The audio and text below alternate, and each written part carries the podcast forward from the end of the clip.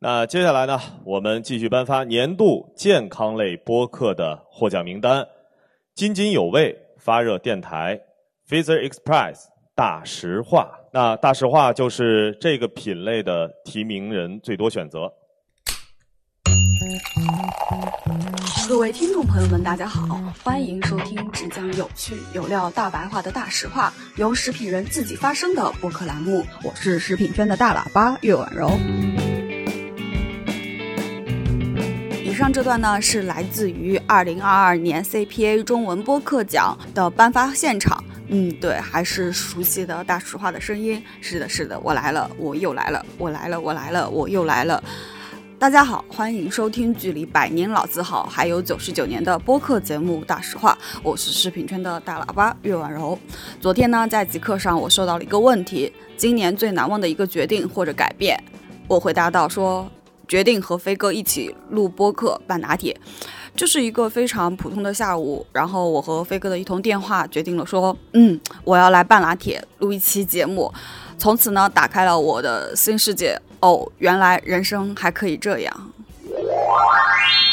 哎呀，今天这一期半打铁稍微有点特殊，所以说呢，我们也不是常规的开场方式，需要特别的介绍一下这一期的性质。哎，对，这这期我们是一个番外篇，然后我们特别荣幸请到了一位在食品行业耕耘多年的啊产品经理的朋友啊，这也是我们的听众啊，之前在我们这儿留言啊。非常积极的，愿意跟我们分享一下他的行业里的见闻。哎啊，有请啊月月跟大家打声招呼吧。啊，大家好，我是月月。然后我的话是呃学食品，做食品，然后一直又在这个行业之前呢做过五年的那个乳制品的一个产品经理。我曾经有一个外号叫奶妹，就是因为我前五年的工作一直都跟奶有关。人不能直接对着牛去吃，因为牛的 对着牛去那个会发炎。它其实就是强调它里面含有活性的乳双歧杆菌，然后这个菌呢是从人体的粪便中提取出来的。人的益生菌真的都是从粪，大多数都是哦这样啊啊这些的粪便，因为益生菌就像人一样，就是每个人吃就算吃的东西一样，拉出来的也不一样。你就算今天拉了，拉了就拉了呗，能怎么着？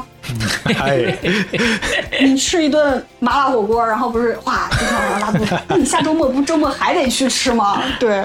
所以你你都四十岁了，人四十岁不退化就不错了，还是给你发育啊？对，明白。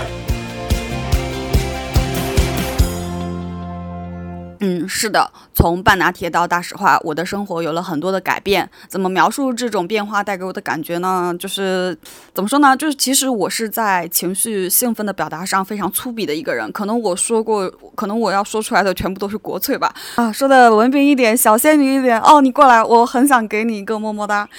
对，所以我就觉得说，呃，虽然不能去现场，然后在家通过直播来看，也是一件好事吧。因为我觉得，如果我去了现场，我可能很难克制住自己，会去乱抱别人，或者真的去给别人一个么么哒。好的，好的，说回来，那其实非常的感谢金头赏，感谢 CPA 颁给我这个奖。呃，我作为一个播客的新人呢，拿到这个奖真他妈太荣幸了。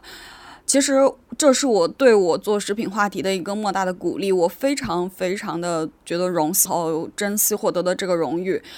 首先，真的特别感谢小宇宙，感谢每一个大实话的听友和嘉宾，因为有你们，大实话有着无边界的内容；因为有你们，我有了更多的动力和努力去付出。去做每一期的内容，嗯，同时呢，还是在这个就是非常繁忙的十一月，我觉得十一月对于我来说也是蛮有挑战性的一个月吧，我。呃，换好了新的工作，然后主要是做就是膳食补充剂的一个供应链和原料，呃，所以呢，新的工作其实还是挺忙的，所以最近发现就是节目的更新好像没那么频繁了。同时呢，在这个意义重大的十一月呢，我也受邀参加了秒针科学营销大会。呃，关于其实秒针的话，我关注秒针的科学营销大会已经是第五个年头了。我从大会的观众席，一个就是疯狂打 call 的一个迷妹，也终于走到了秒针营销会的直播间，为大家分享一些有趣有料的食物的话题的大白话。当天呢，我参加的是午间的一个吃播环节，和来自百胜中国消费者品类洞察经理 Sarah。呃，德之星消费者及感官洞察经理张云，以及秒针系统食品饮料行业负责人张科，秒针系统华东一部总经理王娇娇，在中午我们一起边吃边聊，发现了食品行业今年的一些新味道，从常见的食物的味道到一些抽象概念的味道，锄禾日当午到底是什么样的味道？那接下来我们就是当天的一个直播活动的一个音频的记录。呃，希望能够分享一些今年的一些好吃的东西，以及我们的一些思考和想法。那个，谢谢进才刚刚把这个环节转交到我这边，我是那个秒针系统食品饮料行业负责人张科 Echo 啊。然后呢，我相信就是屏幕前的朋友们现在应该也已经在午餐的时间了。呃，如果大家正在享用自己的这个午餐，欢迎加入我们一起。云吃喝啊，我们这个是午间吃播的口味新探索环节。那同时呢，我们这个环节也邀请了一些我们行业里的嘉宾啊。那接下来我会请各位嘉宾入座啊，一一介绍他们来啊。首先我们请出的是我们这个呃顶尖的这个呃餐饮集团的百胜中国的嘉宾马莹莹，然后 Sarah 老师请上台，然后简单做下自我介绍。呃，大家好，我是呃百胜负责消费者洞察的 Sarah 马莹莹，嗯，很高兴能参加这一次吃播直播，啊，好，请入座，好，啊，那下一位嘉宾是我们的这个呃顶尖的这个香料香精供应商德之心啊的嘉宾张云张云老师。哎，大家好，嗯呃，很高兴能够参加这个吃播的活动。然后我是来自德之心中国的张云，负责市场洞察和消呃感官评价这块。嗯，好，谢谢，请张云老师入座。先从前面过去。啊，好，那我们还有一位嘉宾是啊，有自己做一些这个呃博客，然后是我们的大实话的创始人和主理人岳婉柔，来。呃，大家好，我是那个大实话的主理人、主播和岳婉柔。然后我自己是有工作的，我在食品行业工作，然后自己基于自己的兴趣爱好，然后我做了一档播客节目，就是由自食品人自己发声，然后跟消费者带领大家一起探索食品的奥秘。所以今天很荣幸来到这个节目，谢谢大家。好嘞，欢迎岳婉柔，从可以从前面。这里可以。好，那最后一位嘉宾就是我们秒针系统自己的华东一总部的总经理王角角。Hello，大家好。好，他会跟我一起和嘉宾一起，我们进行一个云吃播。啊，欢迎大家一起加入我们。我们接下来各位嘉宾都入座。啊，大家看到我们的这个桌面上已经有非常多吃吃喝喝的，大家各位嘉宾就可以。放开了，可以拆，可以可以开始拆了，动手了啊！大家这个拆的时候呢，我简单介绍一下背景啊。首先就是我们这个吃播是一个非常放松的环节，嗯，为了让大家非常的这个畅所欲言，我们接下来的这个环节里边可能就是大家就随意的去讲了。那这个过程中，我们所有嘉宾的言论仅代表个人的立场，不代表公司的立场。那这样的情况下，大家就可以随便聊，想说什么说什么，想对吧？面对这些。吃的喝的啊，大家放开。好的，嗯，那同时呢，我们桌子上大家可以看啊，每个就是我们的嘉宾都去挑选这里边的东西。其实大家在吃和尝的这个过程中，我先简单的介绍一下整个这里边吃的这些东西的背景，我们是怎么筛选的。因为其实跟我们很多的这个合作伙伴都知道，我们秒针是有一个新概念系统平台，嗯，通过我们的技术去在这个网络上抓取了。非常多的这个消费者探探讨口味的这些内容，那我们每个月呢，在这个平台上会有非常多的这个口味的排行榜，比如说我们会有一些热门的排行榜，今年九月份，那比如说是一些这个樱花味啊，还是其他口味，这里边会有一些主流的，我们嘉宾可以猜猜看哪些是主流的。那同时我们会有一些飞升的口味，比如说到了当季的一些柿子味、石榴味。对吧？然后包括我们还会有一些计算的这个新兴味儿，像洛神花味儿等等。那我们以这些口味为 base 啊，买了非常多的这些产品。当然了，食品饮料行业各种各样的新兴产品非常非常多的。像是桂花龙眼啊，大家看我们的嘉宾已经开始非常开心的吃起来了。我也来选一个，发现了我最爱的，停不下来。大家都选自己喜欢的，我也来选一个。是，我先抛个砖，来，大家可以看这个。樱花白桃味瓜子，因为大家知道吗？就是我我们同事经常因为我叫张科嘛，大家都知道我很喜欢嗑瓜子，就叫我嗑嗑子。我也是嗑瓜子狂魔，我都有了牙印了。可以可以，那我们一起来嗑一下。就是因为平时其实前几年的时候，大家知道口味没有，就是说大家这么的去探索、去创新的时候，像瓜对没有这么卷，瓜子就是一些原味的，对吧？然后一些经典的。但是你像今年他们就会出这种樱花白桃味的瓜子，樱花白是草莓味儿也好对对对对，这些就是他们会把一些流行的口味放进来。樱花白桃，闻到一股桃子的味道，嗯，好香啊。嗯，因为嗯嗯，然后我们也看一看我们接下来这些嘉宾都选了什么口味啊？一边吃吃瓜子，一边找一找自今天星期四哦，对，我们是特意选星期四，星期四。什么？哎，没肯德基的，没有，谢谢你。看你们都选了什么？嗯，我选了柿子喜茶的，很应季的。哎，那我们请 Sarah 先讲一讲自己选了什么，哦，我选包括的那你对这个口味的一些喜茶的那个法。士多多，嗯还没有喝，让我喝一口。我觉得它柿子味还是蛮浓，好喝吧？嗯，还蛮好喝的。我觉得，嗯，现在的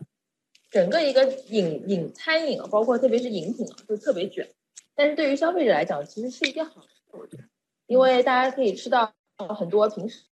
吃到的味道，然后以及说可能你在家里吃起来比较麻烦，像柿子吃起来就比较麻烦，特别容易对对对脏手，然后掉在衣服上面就也洗不掉。然后但是现在有这种饮品的话，其实你想喝什么你就直接就可以吃。然后这款产品里面，我刚才吃了一下，它其实里面有那个柿子里面就是特别好吃的那个。就那个有一个滑滑的那个，就是那个果肉很鲜很大块对，我觉得那个还很很真实。嗯，对，我觉得现在饮料越来越真实，也是让消费者觉得你吃的东西还是比较健康，或者是说你会减少一些负罪感，感觉就像在自己在吃水果。是，大家一边想要吃喝，一边还要健康。嗯，它吃的是有天然的食物，是的是是。嗯这个柿子喜事多多之前我也尝，因为柿子味其实我刚才有提了，我们这几个月都看到它一直在飞升，就这个口味，它可能是跟它的这个季节有关的嘛，当季的这个。然后其实我们家乡就是柿香，就是对我们那时候经常吃一些柿饼啊，就是什么的啊，然后这种东西进去就，嗯，其实还是能尝到一些家乡的味道的。对的。回不去的家乡，可以通过味道来探索一下。婉柔有选哪个吗？口味可以跟大家讲讲。哦，可以选两个吗？随便，大家随便选。啊我选了一个一个液体，一个固体哦。这个液体就是呃我们的可乐，然后之前的话。呃，我们在节目里面也跟他聊过，我们的嘉宾有分享，就是律动方块，因为它是一个很抽象的口味，它是今年可口可乐的一个元宇宙的概念，嗯，它叫律动方块，我们就是就像盲盒一样，不知道什么叫律动方块，对，然后所以每个人他会有一个千人千面，所以之前有朋友跟我分享说这特别难喝，嗯就是像一股就是机油的味道。但是另外有人就很喜欢，他说他喝到太空的味道，对，就像在机舱里面的味道，所以他会很喜欢。而且我觉得，呃，这个可能就是呃基于我们之前是已知的味道，但这个是个未知，算是一种创新吧。然后这个的话，就是我的回不去的家乡，就是我们北方吃火锅是要吃麻酱的，嗯然后我超爱的就是这个麻酱土土锅涮肉可乐，对。这个应该是一个系列的还有火锅四川的对，对好多，就是我们这边也放了几个，大家可以看一看。哎，是的，就全部是这种有中国特色、中国各种流派的火锅的味道当然。对，大家知道前两年就像比较就是国潮起来嘛，其实在服饰类的，嗯但是你看这两这两年口味也是就是中国特色的这种，它也是偏国潮的，就是把很多我们这种中国的这种火锅呀什么的都融合到里边去年它去。是有一个系列，就是彩虹色的薯片，紫薯、红色的乱七八糟有一个色是个彩虹的这种，嗯，哦，彩虹，哦，这个谷物，嗯，对。而且刚好婉柔刚才在讲可乐的律动方块嘛，嗯我们这次就是还找到了一个这个星河漫步，是因为这个已经限量款了，现在买不到了，我们找这个找的很难，找我们同事存货存了很久的一个，有些是淘宝加价买哦。对，星河漫步它也是一种就是抽象的口味。当我们说一个口味的时候，我们以前就是很实在的就说什么口味，哎，但现在这种抽象的口味，就每个人会有自己的不同的定义在里面。对的，嗯，对。然后说到这种口味的话，比如像抽象的口味啊，然后一些就是实在口味，我们其实很多很难会去想到它的原材料来自哪儿。对，我们请我们的张宇老师看看他选了什么，有没有一些自己的想法。对的，刚才说到那个抽象的口味，其实我们是一个风味的解决呃解解决方案的一个提供的公司。然后我们现在也会比较头疼，或者是我们也在不断的是让自己的有一个进阶或者所谓的卷吧。我们也在说，当我们就是提供一些风味的时候，我们也想把它赋予一个更呃更好的故事或者更深刻的印象，能够给到我们的客户或者给到我们的消费者。所以现现在其实很多消费者他其实。不再满足于说我知道这个产品是某一个风味儿，它更满足于说这个产品它这个味道能够给我带来一个一些什么样的价值，比如说啊回不去的家乡啊，或者是我去不了的一些旅游胜地呀，或者是我非常想去感受这个二次元的这种感觉，元宇宙的这种感觉。嗯，我觉得这个话题也是之后会一直会延伸下去，会得到一个很好的发展。然后我选的这个产品是一个接饮的产品，是奈雪的茶。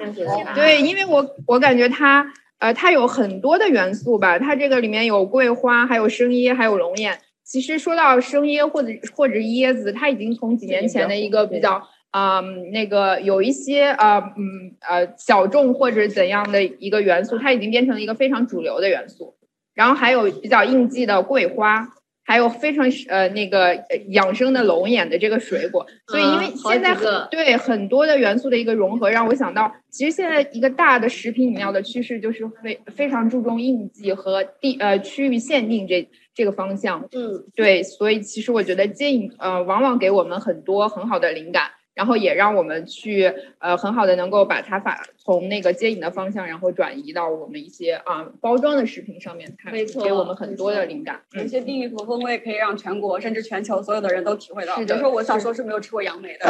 然后现在的话，我记得味全有一个杨梅的那个果汁，嗯，然后这样的话，它随着果汁卖到全国，然后大家都可以吃到杨梅。是，嗯嗯，像这样的一个趋势，好像是从我记得是从那个油柑好像是，啊，没错，它就是原来可能。大家吃的东西都比较大众化，然后从从油油干开始，好像是把东南那边对，把地域一个非常可能大家都不知道的一些小东西，去带到了全国。然后这呃，从可能饮品开始变到了各个品类里面，大家都会有。嗯，渐渐的，大家就会注意到说啊，原来地方的特色或中国特色不单单只是一个中国，它可能更多的是由各个地方的一些特色的东西所组成的。嗯，所以慢慢的，它我我自己觉得，它就开始。啊，从油柑开始发发展到呃各种各样的一些其他的，就像你说的那个杨梅，可能你是没有吃过，但是在有些地方觉得很常见。对，那也是开拓了一下不同人群对于不同食材的一个猎奇也好，或者是它的一个味蕾的一个味蕾地图也好。对，嗯嗯。而且据说油柑已经产能不足了，就是田里面田里面种不出来那么多油柑。对。对油柑这个，我们其实之前跟就是亚木这边很早我们就研究这个口味嘛。对，最早的时候确实我们在那个大数据的趋势里边看，它是非常。非常低的，对，仅仅是在 local 的地方有一些，对。但是后来等各大品牌加入之后，它有起来。这也是为什么现在整个食品粮行业的品牌都想要去探索，我怎么能更前置的发现这些口味。对对对，这也是我们一直在跟那个秒针一直在做的一件事。后来后来那个呃油干之后，就突然之间出了一个黄黄皮，对吧？那个时候我也看到过你们的那个秒看的那个报告里面也提到过。对对对对，紧跟所有的这种飞升口味存在口味。角角有没有选自己喜欢的？感觉好多。对，大家看我，我作为 忘记了角落的人，我作为今天吃播团的唯一一片绿叶，对吧？呃，确实很能吃，因为我本身就是一个非常呃饮料的爱好者，我喜欢吃各种各样的饮料。然后呃，我发表一下我对口味的看法。我觉得现在特别是这瓶啊，这瓶叫河西镇的和茶，因为文化不太好，上面草字头一个和，应该是念和哈，没见过这个字。那其实我觉得口味这件事情，在现在整个我们营销大师的操盘下，已经变得越来越立体了。它已经不单纯是一个味道这件事情了。比如说拿这瓶茶来举例，大家看到里面有很多元素，比如说无糖，比如说它是一个凉茶，比如说它是讲究的是洛神花的代糖啊，有很多这种非常丰富的元素。那在喝这个的时候，其实还会喝到一点健康的这种感觉，就虽然有一点甜，对吧？但它是无糖的。然后这个时候呢，喝的也比较放心。然后另外呢，在吃的时候，这个口味的场景化会特别特别的明显。什么意思呢？我刚刚在吃这个麻酱麻酱薯片的时候啊，配可乐的时候，然后再跟各位在聊天，我就特别觉得我们好像在坐在一起吃火锅，吃涮羊肉啊，这个感觉就是我觉得可能只有口味能带给我们一下子让大家身临其境。我敢说，如果我们比方说在吃一个三黄鸡味的薯片的时候。可能一下子觉得，哎，穿穿越到了一个上海的小弄堂里面。啊，已经开始给百事下单了。呃，对，就各种，我觉得各方面的这种口味带来的整个立体化的感觉，现在是一个非常非常新的一个趋势。是，对，这可能也是我们秒针需要努力的，就是看嗯怎么样把口味的这种延展性、更多的场景化的东西带给大家，带给消费者。没错。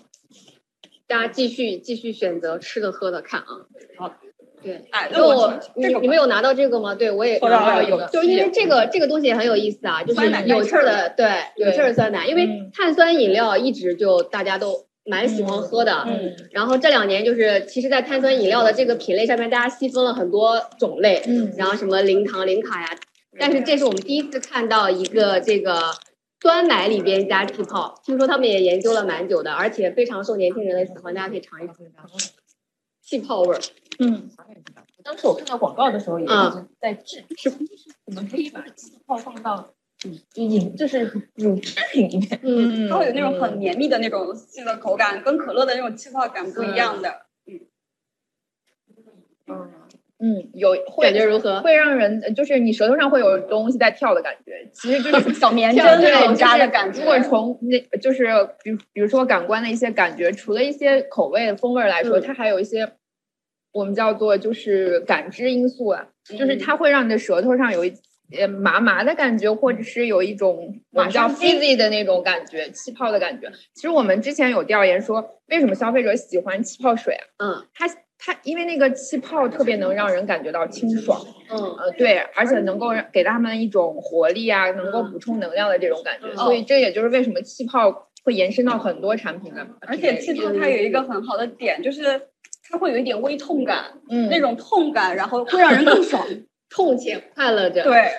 我想到一个谐音梗，嗯，酸奶生气了。是的，对对，是不是会有这种感觉？就是呃，因为我觉得呃，我们研究像口碑啊，研究这种就是传播营销很长的时间，会发现这种传播性质的语言的设计，content 的设计，其实也是一个非常有意思的。当一个有气的酸奶摆在你面前的时候，很难不让人想起，哎，它可以生气，对吧？这种感觉，我觉得结合一些文案的话，也会非常非常有意思。然后我吃下来，我就感觉，因为我之前喝酸奶买酸奶的很大一个场景是送老人。就是我买了，就是感觉是一个非常健康的东西。嗯基本上春节、逢年过节就会提一箱酸奶去送给爷爷奶奶啊什么的。然后这个打了气的酸奶，我觉得是特别有意思的，特别一下打气子就感觉是给人打打气儿。打气儿。哎，对我上海人不会说儿，打气。哎，我们特别北方人吗？呃我也是北方人我们会说。其实地域的口味也也是一个很有意思的话题。对，是的地域口味，其实他们刚才有聊到嘛，说像一些嗯地域的口味慢慢的扩展到，它就是其实就是如何去发掘一些这种之前是小众的，嗯然后后来被大众所喜欢的。还有一些养生啊，很多养生我正在陈开一个养生花，黑这个对芝麻黑芝麻的，但是我比较担心大家吃完之后牙齿都黑了，敢开口。可以看一下。前两天跟那个我们这边赵老师开会，他也是拿了一把这个黑芝麻，黑其实芝麻他感觉也是其实具有一些中国特色的这种嗯非常中又养生，然后又觉得很健康，对。然后平时带着，如果饿了的话，吃两颗。感觉可以长头发。这个我不得不说啊，就是我们之前在帮一个健康品做研究的时候，发现脱发是一个现在非常强的一个刚需。嗯对所以我觉得它这个黑芝麻丸可能打的也是这种，当然它没有明说啊，哦，但我觉得可能就像刚刚对吧，直接直接第一时间产生，网络机第一时间产生的反应，是的，就是会芝麻就是自然而然会带到一些功效性的东西，就像枸杞一样，你不用说它什么功能，大家觉得就很补。对，就是就是很健康感觉。我感觉看着看着都像中药丸。对啊，但这个就是看就是个人的口味，如果喜欢吃甜的话，会觉得它有点淡。但对，但是如果不喜欢甜的话，会觉得这很香。但我觉得这个东西老少皆宜，嗯，这个年龄范围很广。便。以前家里面就是到了冬天的时候，嗯父母就会去菜市场去叫人家去磨，嗯稍微磨磨磨磨了一大罐，然后你每天让你吃一点，然后嗯就吃的好麻烦，但是这种就比较对，还要比较这样比较方便。精神的然后你就拿一个，然后你去干什么？我觉得这个因为现在年轻人也好，年纪大的也好，就像你说的，比较适合所有年龄。嗯嗯，就是比较方便一点，然后呃也它也标的比较清楚，又是无糖，然后又是零反式脂肪酸，感觉吃的还是比较健康的。嗯，对，反正大家现在还是很介意糖的，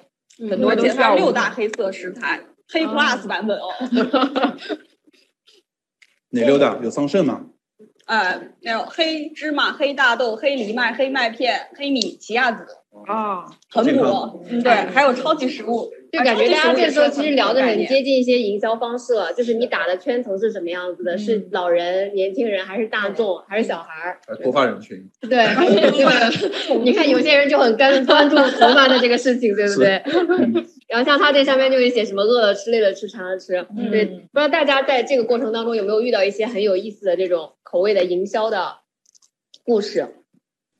营销。我我最近就是之前，因为肯德基，我觉得还蛮蛮有意思的，在有些时候，嗯，比如说像这一次回归的那个卤辣辣、卤鸭鸭的那个粉，它其实里面是鸡腿肉加上那个呃鸭肉，它是在一起，然后加一些那个笋，呃，就酸笋，然后是嗯打造的，其实是它是跟一个周黑鸭合作，嗯，那它肯德基嘛，大家就可能印象当中都是做就是鸡类的产品的，那。呃，我们这一次好像是把那个鸡和就是鸡肉的汉堡和这个卤辣卤鸭汉堡组成了一个桶，呃，你猜它叫什么？鸡和鸭，双情桶，它叫它叫全家桶，全家鸡鸭家哦，哇，这个鸡鸭家鸡鸭家，这个可以，这个可以，这是进阶版的谐音梗，对，融合六了。我们的这个，嗯，突然想到还有这个东西，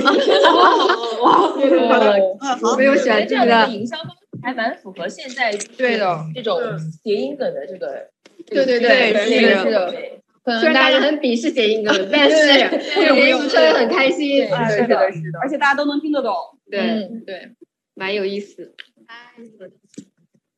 接着吃，大家不要停哦。哦，我看到了卫龙，就是其实肯德基最近还有一个新的调味，辣调味，就是它有一个全家桶是辣调味的，然后就是它会撒那个就是应该是粉在那边撒，对，就模仿这个辣条的味道。嗯，包括之前呃我们在做一些大豆蛋白的脆片，就是我们已经不再说做一个甜味、苦味、辣味，我们做的是周黑鸭味。辣条味、味龙味，就就已经就是呃，已经是品牌起名字的味道，是的，大家心中有一种品牌的味道。对，我知道，深入人心。嗯嗯，那也可以考虑一些什么品牌联名啊什么的。哎，对的，一加一大于二的一个效应。嗯，我其实挺好奇，有一个问题想问一下张总，就是那个呃，我们像这种口味啊，它是有一个什么公式嘛，就可以去，比如说我需要一个海苔味的薯条，那是比如说我们作为口味类的供应商是可以给到。这种配方吗？还是说我们会有现成？真的是把海苔切切切切，挖了挖碎放在里面捣一捣？嗯嗯，如果是直接海苔揉碎了呃，放到这个上面，可能就不需要我们这种口味供应商。对，其实其实我们公司呃应该会呃呃各个的风味的解决方案的呃提供商呢，他可能会有强大的技术背景，会去支持到说我们怎么能够嗯。呃，不使用呃一些实实物实在的一些材料食材的前提下，我们还能够提供非常正宗和纯正的一些风味儿。这个其实我觉得是口味供应商品嗯的一个非常啊关键的一个技术点和大家呃每家的一个诀窍。所以其实我们也会从不同的维度去了解说，哎，如果不用食物的情况下，怎么能够让消费者觉得它是一个纯正的和成呃。和真实的东西，所以其实我们也呃，比如说用传统的调研呀，也会用像秒针这样的平台去帮助我们理解说消费者呃心目中不同的口味到底是个怎怎样子。所以其实像是海苔或者是什么火锅味，呃，这背后都有很多的呃一些调研或者是一些数据支撑，才能去让我们去啊能够展开这个。我之前听到，就是我不知道会不会碰到一些非常奇葩的 brief，就是说，哎，我今天想要打造一个类似于闪电味啊。那这个时候我在想，其实我在我看来啊，可能香精香料这一块的供应商，它就像有点像魔法师，嗯，它会调出各种各样的味道。那如果接到这种需求，你们一般的操作方式会是什么？或者你们怎么发现这些需求？对，其实。其实你说的这个类似闪电味啊，其实有点像星河漫步或者是律动方块这种抽象的元宇宙的这是的，对，其实就像我现在说呃刚才说的，我们现在可能也不仅仅提供一个 concept，它是某种风味、某种水果或者是某种植物的风味。那其实我们的 marketing 或者跟技术也也在一起去呃研究，相当于呃像是呃概念二点零版本一样，我们会呃看不同的抽象概念的主题，嗯，比如说什么星辰大海，比如说什么海海洋啊之类的，呃这种各种抽象的主题的概念。但是如果消费呃客户给我们一个非常具体的抽象概念呢，我们可能会呃比如说头脑风暴啊。或者是跟客户做一个交流，或者找消费者去做一些头脑风暴，去帮助我们去演绎说消费者心里他觉得嗯闪电是什么？是某种呃水果吗？或者是某种植物的香气吗？对对对，有一种呃让你麻麻的，或者是呃辣辣的、热热的、凉凉的这种这些感觉。嗯，那像 Sarah 这样做大量的这种消费者洞察，会偶尔会看到说，哎，有这个味道。比如说是我随便说啊，锄禾日当午的味道。如果这种是不是可以会会出现说，哎，我们找一些供应商看能不能把这个东西做出来，场景会怎么样发生？哦，我们也会有像他说的，就是可能我们会结合我们自己内部的资源，就是嗯不同的 marketing team 啊，呃包括研发呀，包括嗯呃消费者洞察，然后也会有嗯不同的供应商，香精香料也好啊原料供应商都会在就是找一个场地。然后比较 free 的坐下来，然后去想一想，如果说真的是有你说的这个这个锄禾日当午，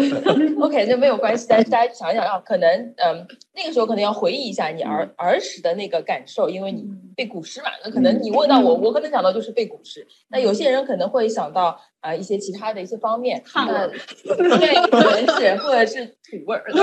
或者是丰收 的味道，或者是等等这些，那可能这些可能会就要。可能和谷物就会有一些关联呐，嗯，然后可能跟你儿时的那个回忆也会有一些呃联想，因为你可能就会想到你小时候就是爷青回了嘛，嗯，那可能不同的一些比较实在的那些，比如像谷物类的这个比较实在的那个实体的一些主要的一个风味，加上可能有一些是你小时候的大家比较呃有共性的一些元素，去我我觉得可能就这样去做一些呃组合，然后呃让那个比如说像。呃，德之星这样的香精香料公司去做一些调配，那同时也是可以让一些原物料的公司去把那些产品做一些组搭，最后去看整个一个香味和它的一个就色香味几个感官合在一起的话，那我们还是会再回到消费者那边去，那给到他这样的一个概念，去让他去尝一下这款产品是不是能有一些连接。哦，其实它是会需要多。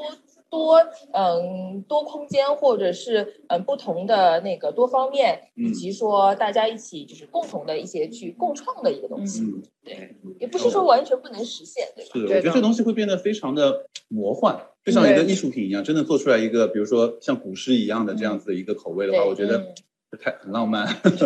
抽象了一些，是我感觉抽象概念多了之后，就。期待消费者能够在社媒上面能有更多类似的发生，能够让他们主动的告诉我们他们想要哪种类型的抽象感。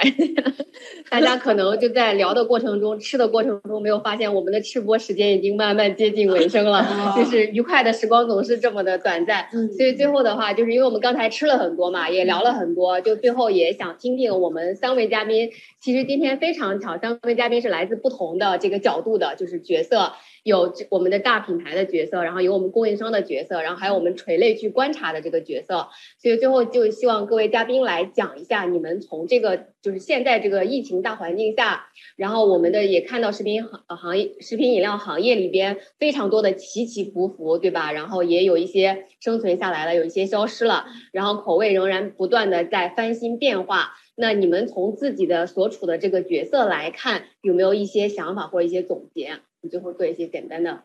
描述，要不从我们的岳婉柔，就从我左手边开始吧。婉柔开始。好呀，就是呃，刚才也提到，就锄禾日当午这个味道嘛。其实除了就是我们人去想，然后其实还有一个就是也可能结合今天的一个话题，就是。呃，我们可以借借助于现在的一个数字化 AI 算法去计算，就是在消费者的认知中，锄禾日当午适合什么去链接，然后去筛选到一些关键词，然后就是这样可以高效的去帮我们筛选到。所以我觉得可能 AI 也是一种方向吧。当然，AI 也有失败的案例，比如说我们知道的那个巴菲特喜欢的樱桃味可乐，据说它就是 AI 算出来的。但是我觉得未来应该是一个方向。然后另外一点的话，就是刚才提到的，就是千人千面。就是现在的话，大家吃到一个东西，已经不会再去对比于，说，比如说我吃一个芒果味，它是不是跟我认知中的芒果味一致，而是大家会去，就是说。呃，有自己的理解，比如说我喝了这个绿豆方块，然后它在我心中是一个什么样的感觉？它不一定是好吃，但是它一定要好去，而且是很有趣，非常好玩，而且最好它具有话题性。嗯，然后就可以形成一个传播吧。是，对，没错。嗯，嗯，我觉得是在我们的固有印象里面，大家都会觉得，呃，消费者会觉得是商家给我什么，那我买到的是商家给我的。其实从商家的角度来看的话，其实消费者要什么，我们才会给你什么。所以我们也是希望消费者能够在嗯自己的一些社交平台上面啊，去告诉我们，然后告诉秒针啊，你们想要什么，那秒针也会跟我们一起去把这些东西去共创出来给到大家。那因为现在也大家都是呃疫情当中，那其实虽然身整个就是身体出不去，对吧？就在这个 大家的一些方寸之内，心灵你可以很自由去去到任何你想去的地方。那你也可以告诉我们你想去哪里，或你曾经去过哪里，那边的风味非常好。嗯，那就是接下来就是由品牌方和嗯大家各个呃公司一起去帮你去呃复刻，或者是把你。带把你的那个整个一边吃产品的时候，就把你身临其境的带到你想去的那个地方，用舌头去旅行。对，是，对的，对的，是的，是的。我们作为一个就是风味的提供商呢，就是会呃，目的是服务好我们的客户大大，然后能够让我们的客户大大去服务好大家消费者。所以我们其实也是以客呃消费者为中心。当然呃，就是呃，无论消费者他们的需求多么的进阶，多么的卷。那我们作为这个风味提供商的话，我们还是最根本的，或者是我们的底层逻辑不变，那就是我们想提供非常好喝或者好吃的东西给到大家。当然，好喝和好吃我们怎么发掘呢？我们就是会利用不同的方式方法，比如说传统的和现代的社媒的这种。所以其实我们的根本不变，呃呃，不管消费者他什么时候想要什么，我们都是想啊去提供非常好喝好吃的东西给到大家。嗯嗯，是。OK。那我我是觉得还是那句话啊，民以食为天，因为我觉得吃确实是我们在我们老百姓日常生活中最最最重要的一部分。那我觉得我们可能是每一位的，就是食品饮料行业的这个从业者，可能最大的幸福也是来自于当我们有一个产品有一个口味推向市场的时候，所有消费者吃到的时候，比如说吃到麻酱味的薯片，第一时间我能身临其境的进入到一个哎火涮火锅的这个圈子里面，感受到幸福。那这种幸福，我相信是呃。比如说我我们秒针是做口味数据的这种挖掘，然后德之星是做哎把这些挖掘出来的呃口味落地成一个真实的一个元素或者产品，然后再由 Yam 啊这边我们百盛集团这边可以包装成某一块实际的产品推向市场，然后我们呃婉柔这边可能 maybe 通过一种呃案例的分享啊，让播客对让大家更多人知道这件事情。其实我觉得这一整个链路上面，我们共同努力的目标可能就是说怎么样把更好的口味。带给我们整个所有的消费者，让大家都能感到幸福和满足。是没错，接角角的话说一下，就是因为我们其实跟跟品牌和各个角度的我们的合作伙伴都是和消费者站在一条线上，我们去做这些口味探索，其实也是在探索消费者到底是喜欢什么，能够做出他们喜欢的产品。所以其实秒针在就是未来口味探索这一块儿，也是希望跟大家站在一起去挖掘更多的东西。包括大家应该就是呃，很多人不同程度的应该看过我们电子版本的秒看，我们这次把它做成了一个册子，然后把我们去年就是一整年，其实像我们刚才讨论的一些话题、热门话题什么的都有在里边，都可以看到。哦，这是一整集，对。然后呢，这个线下的册子呢，大家可能就是暂时看不到，但是呢，我们有一些方法让大家 可以上链接，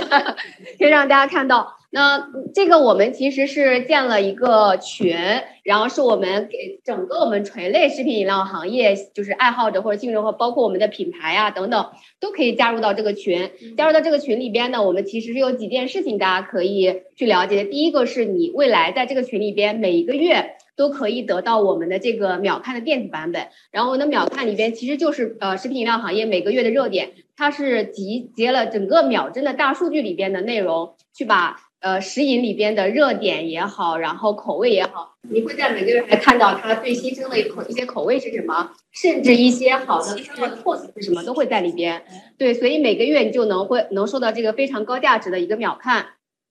那第二个呢，未来我们会在这个。呃，去做一些线下的沙龙啊，包括我们像现在这样的吃播呀，大家可以坐在一起吃吃喝喝聊一聊，把我们所有的新品都尝一尝啊。只要你在这个群里面，我们都可以随时去做这样的一些活动。对，就是大家如果有兴趣的话，可以扫一扫，挡住我的脸，扫一扫加入这个群。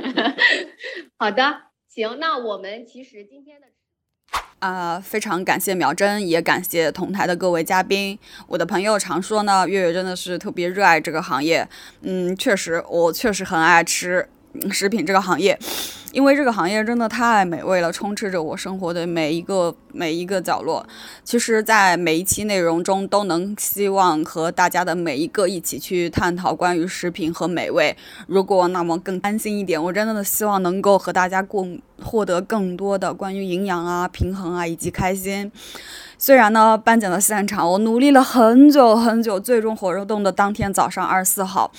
我看到了我家门口的电子风条，知道，嗯，这次是真的出不去了，妆白化了，是的，小裙子也白穿了，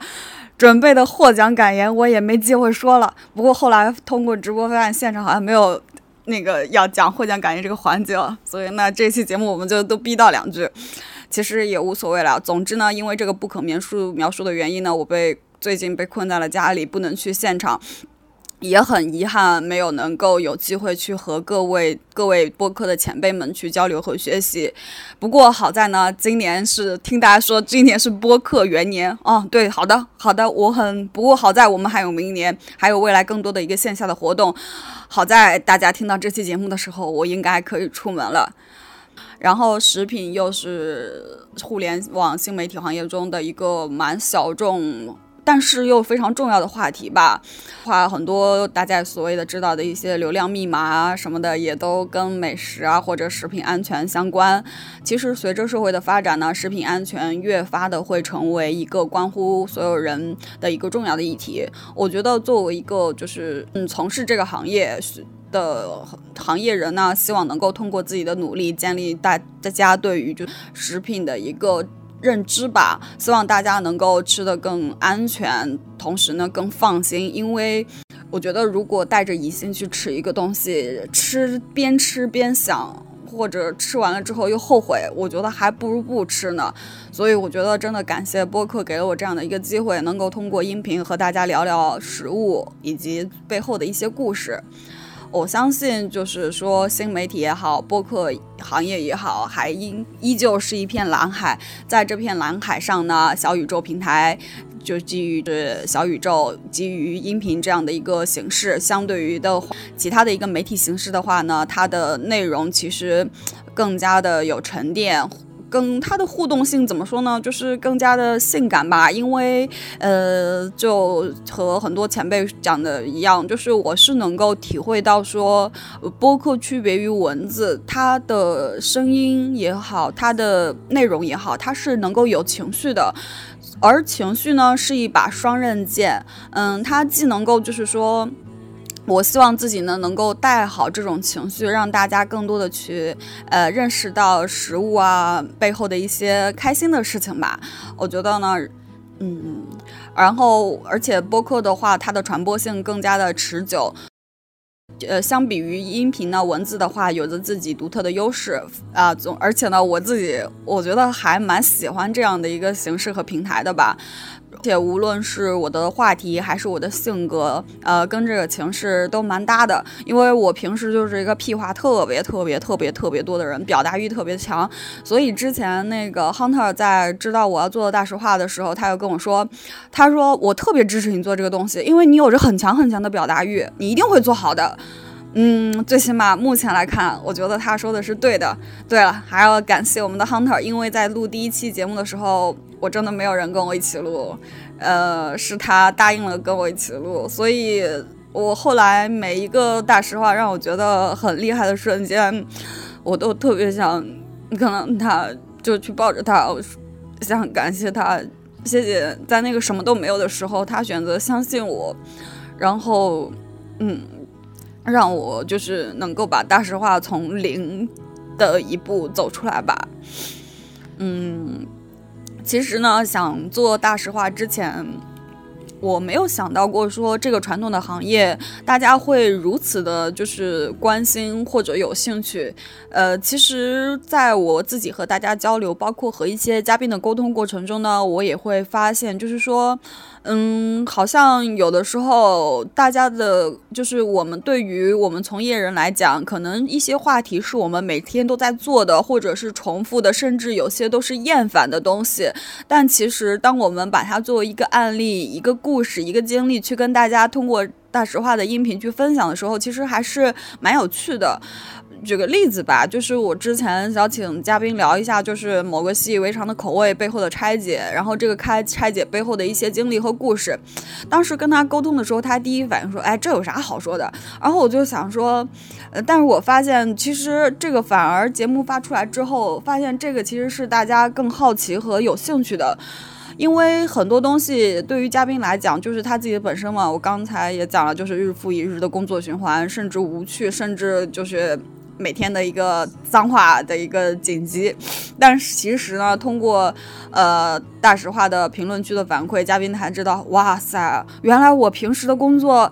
这么有价值，然后甚至还有点好玩儿，所以我觉得呢，大实话是一个舞台，让每一个就是我们的从业人员可以去讲述的舞台。同时呢，大实话更多的是一面镜子，给我们的从业人员呢也带来了一种光芒的反馈，让我们知道，就是让我们很直接的就能够。感受到原来我们每天的工作，我们每天习以为常的东西是能够这么快的触达到消费者。原来大家每天吃到、用到、看到、吃喝到我们的东西是这么一种感受。其实我觉得大家都还是蛮喜欢这种东西的。而且给了我们一些很多积极正向鼓励的反馈，所以真的就是天哪！你们知道吗？你们的评论区的一些分享啊、留言啊，甚至还有群里的互动，有些嘉宾真的超开心的。我经常会把一些这样的内容和反馈截图啊，或者是呃直接分享链接给他们。其实我觉得，呃，是能够给他们的生活带来一束很不一样的光芒的。